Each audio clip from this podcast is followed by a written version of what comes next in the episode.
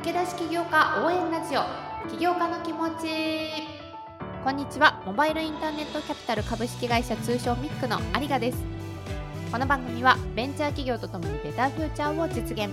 ベンチャーキャピタルミックがお送りする駆け出し起業家応援ラジオです。投資サポートする企業の代表をゲストにお迎えし企業ストーリーや経営に向き合う思いを聞いていきます。起業したばかり起業に興味がある起業家が考えていることに興味があるというそこのあなた。一緒に起業家の気持ち聞いてみませんか？今週は引き続き株式会社エスプリアより代表取締役社長リーネさんをお迎えしてお送りしていきます。それでは起業家の気持ちスタートです。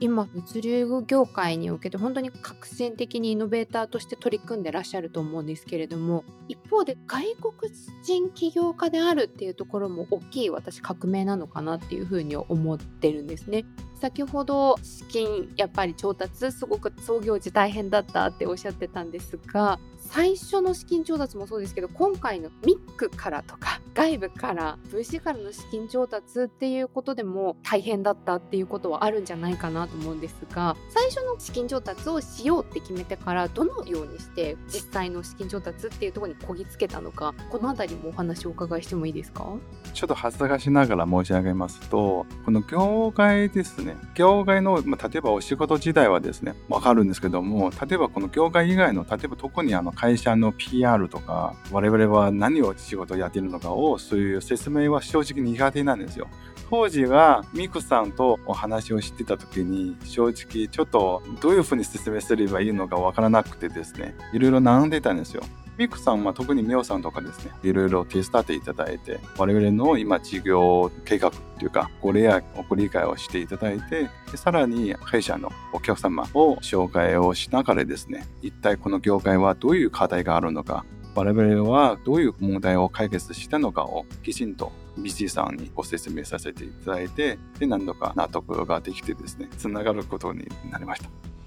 クと出会うまでは結構いろんな VC さんにも当然お話はされていらっしゃるのかなとは思うんですけれども。いや実は意外となかったんですよ。ミックさん以外も銀行系の資金調達とかいろいろやってきたんですけどもファンドの方からですね声かけたりとかはいろいろやってたんですけどもほとんど無視されまして。説明するまでに至らないっていうことなんですか？至らないですね。説明にも至らなくてですねそこは心折れたりはされなかったんですか？いや全然折れたりとか全然なくてですね。我々のやってることが多分うまく理解はできてなかったんじゃないかなと。もちろん先ほど申し上げた自社の PR とかですね。これからも力を入れてやっていかないといけないと思いますので。練習の一つとしてですね。諦めずに最後にミクとつながってですね。ありがとうございます当時でうまく言葉にできなかった部分もまた今となって変わってる部分はあるかと思うんですけれどももしもう一度御社の PR をする場がありますってなったら今一番 PR したいことは御社のどういった点ですか？自分の PR するよりは、日本国内の顧客様の紹介とかですね、そういういただきたいので、だからまずはですね、これから事業戦略としてどういう部分で拡大していくのか、そういう部分をちょっと PR させていただきたいなと考えております。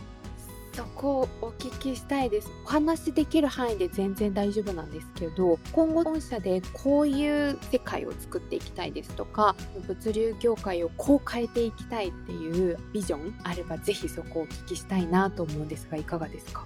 営業 EC の物流をシンプルにするというスローガンがありましてですね要は日本国内とか日本海外も関わらずもっとですね物を日本の商品をグローバルとしてですね簡単に販売していけるようにそういう物流のインフラをこれから構築していきたいなと考えております。私今九州地区の PR をまた別件でやってたりする。で やっぱり日本のいいもの美味しいものとか素敵なものとかっていうのを PR していく時にぜひご一緒できたら嬉しいなって思います。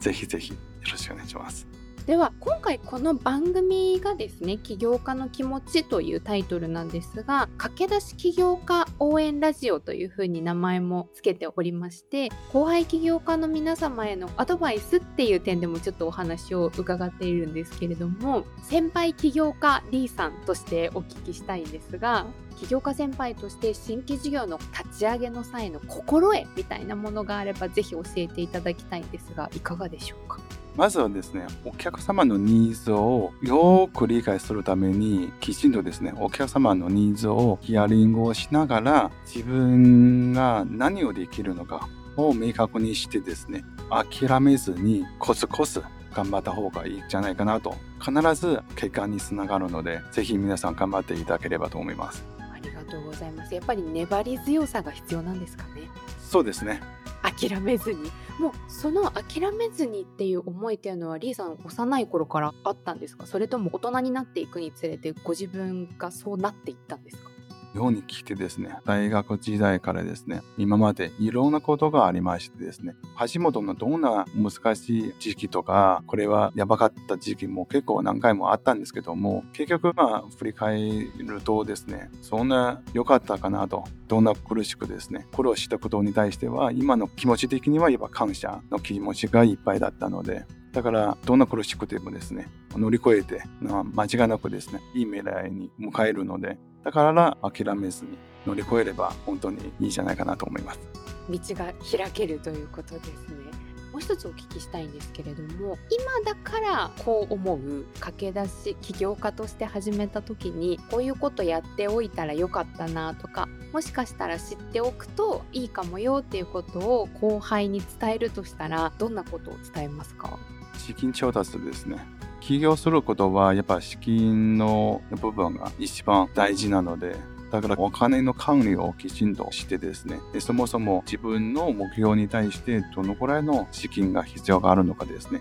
計算した上でいろいろ資金調達を事前に早めにやった方がいいんじゃないかなと思います。ここをこう計画的にやった方がよりいいんじゃないかと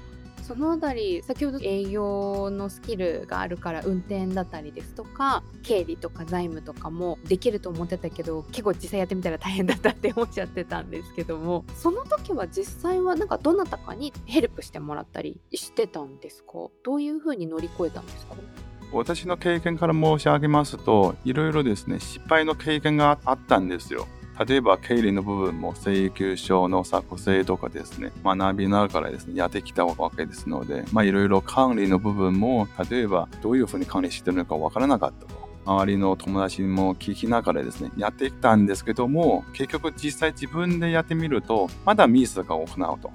例えば請求ミスとか請求漏れとかにもつながるので、だから何回もですね、失敗の経験が重なってですね、こういうふうにやったらまだ同じ失敗になるんじゃないかなと思いながらですね、やってきたわけですので、とりあえずやってみることが一番重要じゃないかなと。やってみないと理論上でああでこうででですね、あんまり意味ないので、まずやってみてですね、失敗することはまあ全然変わらずにやってみてですね、間違いなく経験につながるので、これから新しいことを挑戦しようってなった時って多分多くの方が失敗したらどうしようとかうまくいかなかったらどうしようっていうところを多分気にして踏み出せない方が多いんじゃないかなって思うんですけども今の B さんのメッセージって起業家ではなくとも何か新しいことに挑戦しようとする方に届くんじゃないかなと思いました。まあ、チャレンジ精神は一番重要ですね。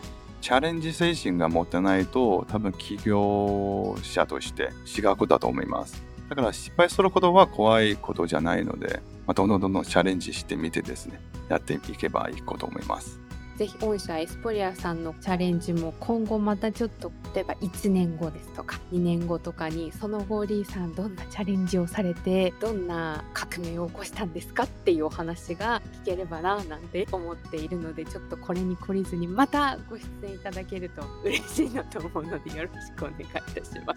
す。よろしくお願いします。最後にちょっと感想だけお聞きしていいですか？初めてっていうことだったんですけど実際にちょっとこういうラジオっていう形でお話しいただいてみて今日いかがでしたでしょうか？思うよりは難しいなと思っててですね。ちょっとももっとうまくいけるのでもうちょっと練習してですねきちんと準備してもう一回こういう場を作っていただければいいかなと思いますので。こちらこそです。ちょっとまた私も物流業界を勉強してより御社の魅力を引き出せるようにまたご出演いただければなと思いますのでまたよろしくお願いいたします。では改めて本日は株式会社エスポリアより代表取締役社長のリー・ネイさんをお迎えしました。リーさんありがとうございました。ありがとうございました。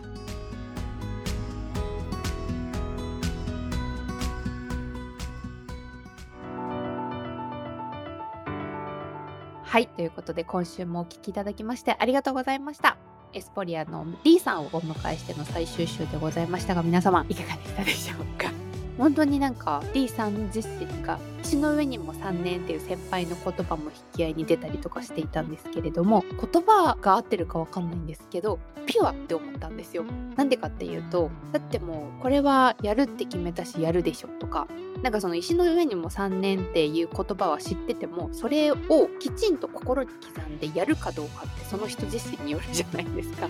リーさんはそういうアドバイスだったりとかもらったこととかご自身で決めたことに対して疑う余地なく真摯に取り組みたいな姿勢がそれこそ業界に改革を起こすだったりとかこれまでにないサービスを提供していく方ってやっぱりそこが違うんだなとかっていうふうにちょっと私今回聞いていて感じたんですけども皆さんがどういうふうに感じたかなというのもすごく気になるのでよかったら教えていただきたいなと思いますが。本当は今回ですねもう一点中国出身で外国人起業家としてこの日本でですね起業されているっていう外国人起業家の側面っていう話ももう少し実はお聞きしたいななんて思ってたんですがそれ以上にいろいろ聞きたい話がありすぎて聞きそびれてしまったので来週ですねたまたま担当キャピタリストの弊社ミャオもですねもともにその中国出身っていうことで似たバックグラウンドを持っているメンバーなのでちょっとあのミャオとですねちょっとそこそういう切り口の話をしていますのでぜひこちらも聞いていただけたらいいなと思います。ということで、ミックの公式 Twitter を引き続き大文字 MIC で検索していただくと出てまいりますので、ぜひフォローをお願いいたします。私、有賀や弊社番組パートナーである元木も Twitter 使っております。番組への感想コメント、ミックへの相談もですね、このインフォメールですとか Twitter の DM からも大歓迎ですので、お気軽にご連絡ください。それでは来週は弊社ミャオと一緒にお届けしてまいります。こちらもお楽しみに。お相手はミックの有賀でした。